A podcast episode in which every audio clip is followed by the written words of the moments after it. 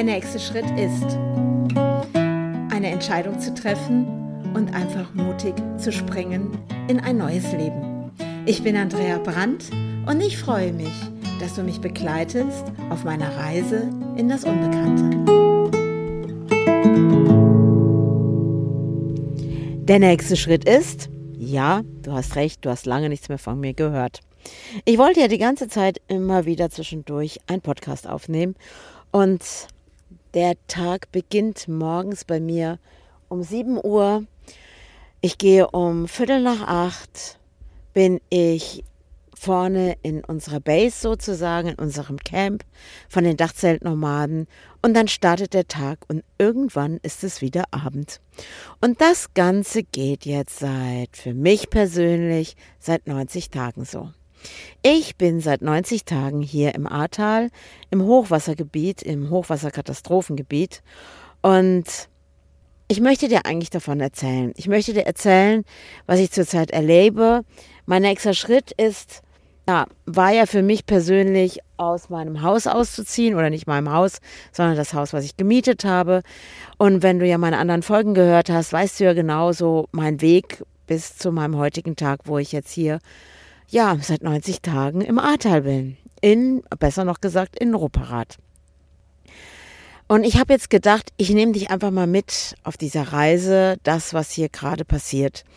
Und es ist nicht eine Reise, was weiß ich, durch andere Länder fahren, Dinge zu sehen draußen, ah, was weiß ich, irgendwelche Seen oder Berge oder sonstiges, sondern es ist eine innere Reise, eine innere Reise und was für mich hier passiert ist, das Ahrtal verändert ein.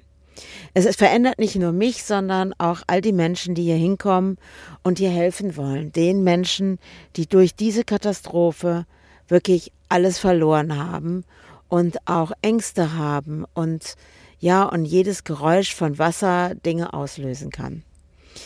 Warum bin ich hier im Ahrtal? Das ist eine sehr, sehr gute Frage. Ich bin letztens noch mal gefragt worden oder jemand sagte zu mir, ah, du bist doch jetzt lang genug im Ahrtal und ja, du musst doch mal wieder an dein eigenes Leben denken und du musst doch mal dieses und du musst doch mal wieder jenes und bla bla bla bla bla bla bla bla bla bla bla. Ja, ich saß im Naturport Borgenberge. Und wenn, da hast du es vielleicht noch mitbekommen, weil ich habe ja für die Architektin da gearbeitet. Und ähm, ja, und wir waren ja vorher in Goldenstedt gewesen bei dem Pop-Up und ich bin ja danach dann wieder in Naturport Borgenberge gefahren, weil ich ja einfach auch noch Arbeit hatte bei Anja. Naja, und dann war einfach diese Meldungen, weil Dennis und Tilo sind ja dann Richtung Ahrtal gefahren. Und das, was ich vom Dennis dann gehört habe, war wirklich so, was mein Herz total berührt hat. Und ich habe plötzlich für mich gespürt, ich kann nicht mehr da bleiben, wo ich gerade bin. Und das war so ein Moment, und es war ja noch die Sonne da, es war Ende Juli, und ich habe mich plötzlich fehl am Platze gefühlt. Plötzlich war es da, wo ich war, nicht mehr stimmig für mich. Und der Basti, der war auch da, den kenne ich ja auch über die Dachzeltnomaden. Und wir haben uns an einen Abend unterhalten, schön bei Sonnenschein, draußen gesessen vor unseren Autos und haben uns unterhalten über das, was da gerade im Ahrtal passiert. Und wir haben uns beide angeschaut und haben gesagt, wir können jetzt hier auf diesem Campingplatz Naturport Borgenberge einfach nicht bleiben. Naja, und ausschlaggebend war dann auch gewesen, dass Anja eben zu mir sagte, ach du Andrea, jetzt so habe ich gar nicht so viel zu tun im August und eigentlich im Prinzip gar nichts für dich. Und ähm, können wir nicht auch eine Pause machen und ähm, du kommst später wieder zu meinem Büro. Und naja, und auch das hat so, sage ich jetzt mal, den Weg frei gemacht. Und dann haben wir eben entschieden, der Basti und ich, okay, wir bleiben nicht länger in Naturport Borgenberge. Wir packen jetzt unsere sieben Sachen. Wir sind dann noch losgefahren zum Baumarkt haben Dinge eingepackt, haben noch den kleinen Anhänger umgebaut, haben da Kisten draufgehauen, wo wir einfach schon Dinge mitgenommen haben, wie FFP3-Masken mit Ventil, Hörschutz. Wir haben auch Leitern gekauft und wir hatten damals einfach schon so ein paar Dinge gekauft, weil wir gesagt haben, hey, das brauchen wir jetzt dort im Ahrtal, um wirklich den Menschen in den Häusern zu helfen. Und haben wir uns auf den Weg gemacht. Na, und es war auch wirklich ganz spannend, weil wir sind ja zusammen losgefahren und irgendwie, ach, naja, man fährt dann an Köln vorbei und Köln ist ja wie eh und je und solange ich denken kann, weil ich ja auch lange genug in Köln mal gewohnt habe, es war mal wieder Stau und durch den Stau ist irgendwie, hat das Navi von Basti ihn eigentlich nach rechts geführt und mich hat es gerade ausgeführt und dann haben sich da mal so kurzfristig unsere Wege getrennt und ich bin mit meinem Auto weitergefahren. Mein Auto hat zwischendurch ein bisschen rumgezickt, weil es mag ja keine Staus, weil dann ist ja immer so, pff, ja, was soll ich sagen? Ähm, es ist eben interessant, mein Auto. Es möchte dann gerne zur Ruhe kommen, es möchte Pausen machen mit mir. Naja, und ich bin dann irgendwann abgefahren und bin dann in die Eifel gefahren und ähm, dann bin ich unten ins Ahrtal. Ich bin wirklich, wirklich damals in Altenburg vorbeigefahren, ich bin durch Insul gefahren, ich bin durch Schuld gefahren und stand plötzlich mitten im Chaos. Mein Navi hat mir überhaupt nicht mehr den Weg angezeigt. Ich wusste überhaupt nicht mehr, wie komme ich dahin, wo wir unser Camp haben von den Dachzeltnomaden. Ich habe dann dem Dennis geschrieben, hey, kannst du mir nochmal den aktuellen Standort schicken? Mein Auto hatte nichts Besseres zu tun, als dann plötzlich stehen zu bleiben, einfach auszugehen. Hinter mir hatte ich 6T HW-Fahrzeuge stehen. Vorne irgendwie Chaos mit Autos, mit Bagger, mit Lkw-Fahrer und dieses Szenario der zerstörten Orte. Alles im Schlamm versunken, Häuser, die nur noch halb dort standen und einfach Schreckensbilder, würde ich einfach sagen. Bilder, glaube ich, ich habe keinen Krieg erlebt, aber es sah so aus, als wärst du in eine Region gekommen, vorher wirklich was gewütet hat. Etwas gewütet hat, was Menschenleben gekostet hat und Häuser zerstört hat, wo Menschen in Panik in dieser Flutnacht auf ihr Haus fliehen mussten, auf die Dächer geflohen sind, nicht wussten, ob sie diese Flutkatastrophe überleben werden. Und ich stand plötzlich da mit meinem Auto, dieser Wüstenlandschaft nenne ich das, in diesem Dreck, in, ja, in diesen Müllbergen um einen herum. Mein Auto hatte nichts Besseres zu tun, als auszugehen. Ich muss echt sagen, in dem Moment war ich so ein bisschen, nein, ich war wirklich in Panik. Ich habe echt so ein bisschen gedacht, ey, hallo, nicht jetzt Auto, nicht gerade jetzt. Hinter dir THW, vor dir Bagger, Lkw-Fahrer, die dann am Hupen waren und mein Auto meint, hey, ich gehe jetzt mal aus. Naja, ich habe es dann auch wieder anbekommen und es wollte keine Leistung zeigen. Naja, und dann bin ich da aus Schuld rausgefahren und dann ging es serpentinartig dann raus in den Wald hinein und ich habe immer nur gedacht, bitte liebes Auto, bring mich jetzt zu diesem Camp, damit ich dort gut heil ankomme. Es ist ja auch passiert, es ist geschehen und ich bin dort angekommen und ich war total dankbar, auch dann da zu sein und ja, und dieser erste Moment auch hier oben in Rupperath an dieser alten Schule, an dieser Feuerwehr, ja, wirklich den Dennis wieder zu treffen, den Tilo wieder zu treffen und Menschen, die ich kenne, so wie den Nils und ja, und Basti war dann auch da, hat mich dann gefragt, wo bist du geblieben? Und ich so, naja, interessante Geschichte. Aber das war dann mein erstes Erlebnis hier im Ahrtal. Das Ahrtal ist, ähm, ja gut, ich kenne das ja noch so von früher, von meinem Opa her, weil der war ja Bauingenieur und der hat ja diese riesen Baufirma gehabt und hat mich sehr oft mitgenommen auf Baustellen. Und das waren keine kleinen Baustellen, so Einfamilienhäuser, sondern das waren Talsperren, das war Straßenbau, Straßen, die wirklich auch Autobahnen, die gebaut wurden. Und irgendwie wirkte für mich dieses ganze Ahrtal wie eine riesengroße Baustelle, nur mit dem Unterschied, dass die Dinge zerstört wurden und nicht im Wiederaufbau waren. Und mein erster Eindruck war auch so, dass diese Dinge zu sehen, die eben, ja, dieser Müll, der auch an den Bäumen hing und ja, du, man fährt wirklich an riesen Müllhalden vorbei durch das Ahrtal, wo Autofracks, Wohnwagen, riesengroße Gascontainer und ja, was sich alles angesammelt hat und diese, dieses Land, was einfach kein Land mehr ist, kein Grün mehr, es war einfach alles nur Schlamm. Ich bin dann auch ein paar Tage später auch mit runtergefahren ins Ahrtal und habe auch auf den Baustellen geholfen und ähm, naja, und irgendwann hat es angefangen, dass ich gemerkt habe für mich, dass dieser Ort jetzt gerade genau der richtige Ort ist, wo ich jetzt sein soll. Weil hier passiert etwas, hier passiert etwas auch in mir.